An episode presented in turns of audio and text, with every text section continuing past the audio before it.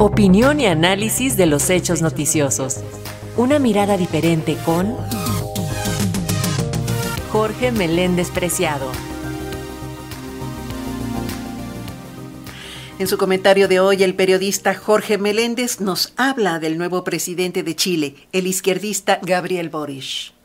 Gabriel Boric,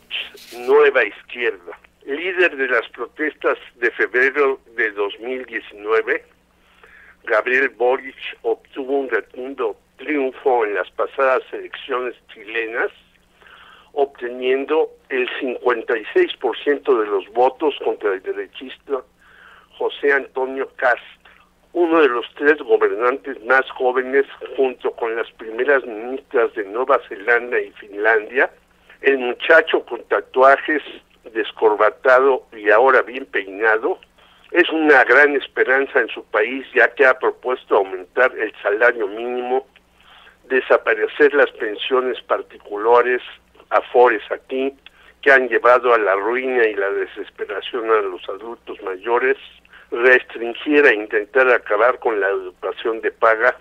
que llevó durante meses a la famosa marcha de los pingüinos y agilizar el sistema de salud, el cual tiene pendientes de un millón de cirugías. Con un equipo de 14 mujeres y 10 hombres, donde habrá una ministra de la Defensa, algo que ha traído una protesta del ejército que ha tenido ayudas y corrupción mayúscula desde el periodo de Augusto Pinochet, Boric ha conmocionado a todos. A los empresarios, porque entre sus metas es aumentar el salario mínimo de 380 a 650 dólares mensuales, algo que no ven con optimismo los ricachos, mucho menos que se reduzcan las horas semanales de trabajo de 48 a 40. También pretende condonar las deudas universitarias que actualmente son de 8 mil millones de dólares, algo que ha llevado a la desesperación en suicidio, como en Estados Unidos, a decenas de muchachos sin trabajo. Prometió también dar vivienda a 600 mil que carecen de ella y están en la calle. Asimismo, hay inconformidad entre los grupos progresistas, entre ellos los mapuches, cuyo movimiento no se detendrá para recuperar sus tierras, hoy en manos de hacendados que las utilizan excesivamente, algo ruin del sistema capitalista depredador. También hay cierto descontento en los grupos del Partido Comunista y aprobemos dignidad, ya que esperaban un mayor número de posiciones en el gabinete elaborado por Gabriel y seguramente con ayuda de su esposa Irina Caramanos, feminista y antropóloga, descendiente de croatas y griegos. Una cuestión importante será la nueva constitución que estarán redactando 154 ciudadanos no muy versados en este tipo de instrumentos legales. Para su ascensión tendrá que pasar por el TEDEM, algo religioso, y dos actos masivos, uno en la moneda, la residencia gubernamental, y uno popular. Para estar cerca de donde ordenará sus actos importantes, se cambió de residencia a un barrio de clase media y no alta,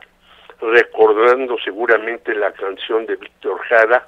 el comunista y cantante asesinado en el golpe del 11 de septiembre de 1983, organizado por el ejército Henry Kissinger y los servicios de inteligencia estadounidenses, lo que no debemos olvidar ahora que nuestros vecinos del norte repudian la invasión rusa a Ucrania. Entre otros serios problemas que enfrentará este joven de la nueva izquierda, está la migración de colombianos, venezolanos, peruanos, haitianos y otros desesperados a Chile, la cual trató de evitar el nefasto antecesor Sebastián Piñeña con un decreto que concluye el 26 de este mes. El narcotráfico es uno de los problemas actuales, el cual ha crecido tanto que ya existen barrios enteros controlados por esos maleantes. Para lograr muchas de sus promesas, aparte de calmar a grupos cercanos como el Partido Comunista que dice no aceptará cambios superficiales, también deberá conseguir el apoyo de los legisladores de la democracia cristiana, ocho diputados y cinco senadores, algo que necesita hacer con mucho tiempo. No invitó a su toma de posesión a los jefes de Estado de Cuba, Nicaragua y Venezuela, pero sí a personajes como el boliviano Álvaro García Guinera, el rey Felipe de España y su esposa, Estela Carlotto, la líder de las Madres de Mayo de Argentina,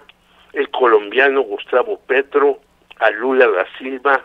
a Juan Carlos Cerrejón, el español,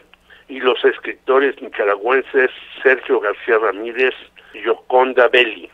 Su primera gira de Gabriel Boric será Argentina, China y Estados Unidos de sacar adelante sus promesas de campaña, estaremos ante un izquierdista que en realidad será un enorme equilibrista. Jorge Meléndez, Radio Educación.